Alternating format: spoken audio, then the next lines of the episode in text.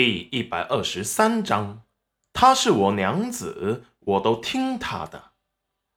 这次他又赌赢了，他会帮着他。这里的确是建给冉冉住的。裴元君没说还有他，这是他们以后回家养老住的。齐云染回头赞赏的看裴元君一眼，哼，算你识相。我不相信，那你怎么会对他这么好？齐雨露听到这里，也抬头紧盯着裴元君。裴元君却看了戚云染一眼，给了个让人想入非非的答案。因为她是我娘子啊，因为她是我娘子，所以我都听她的。她说什么，那就由着她了。总不能在外人面前下了他的面子。齐云染瞪了他一眼，也不理他们了，自顾自的去做专胚了。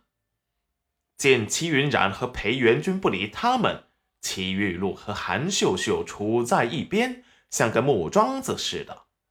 齐玉露见齐云染忙碌起来，主动要给他帮忙，结果。却手忙脚乱的把他刚做好的砖胚有意无意的全踩烂了。齐云染冷漠的看着他，齐玉露却故作委屈，哭着说他不是故意的。齐云染忍无可忍，想要揍齐玉露一顿，却被裴元君给拉住了。他也很生气，可是为了这么个不知轻重的人。伤了自己的手，不值得。下午，裴元君就带回来了一群人，说是找到的泥瓦工。可是戚云染一眼就看出这些人是训练有素的暗卫。对裴元君突兀的找来一群泥瓦工，齐云染还是有点懵。有男有女，带头的男子叫石安。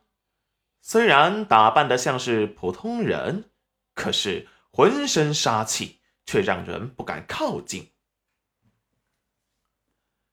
就在泥瓦工来了之后，赵宝业突然造访了，见到戚云染后，又是一阵惋惜。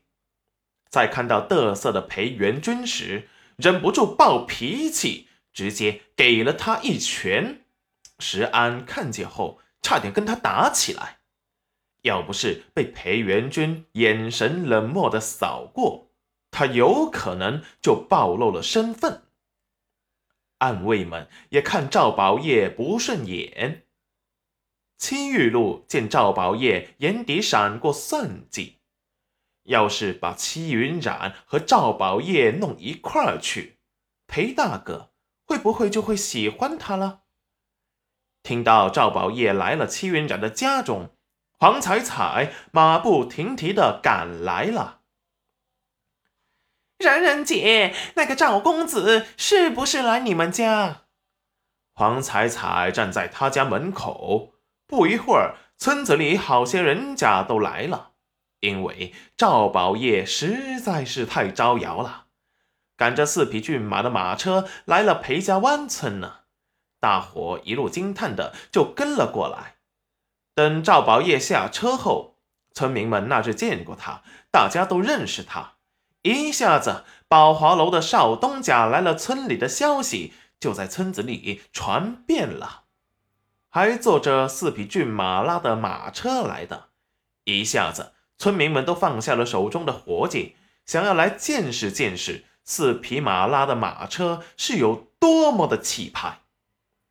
赵宝业的马车有护卫守着，停在了裴家的大门口，而赵宝业却由人带着他来了后山找裴元君。赵宝业见到裴元君的第一眼，就揍了他一拳，让他连兄弟都戏耍。裴元君不甚在意的摸了摸唇角的鲜血，这小子看来还真的喜欢冉冉喜欢的紧。从来没有见他为谁对他发过火。不过冉冉本来就是他的，谁都别想抢走。齐云染见黄彩彩着急的模样，双手抱胸。对呀，他刚来。不过，你怎么这么快就知道了？那赵公子的马车不就停在裴家的门前？大伙看着四匹马拉的大马车，都去裴家看稀奇去了。戚云染无语，这赵宝业的性格还真是怎么高调怎么来呀。可惜呀。他是原书中的男配角，喜欢的是女主，就是不知道现在进去了，对戚玉露看对眼的没有。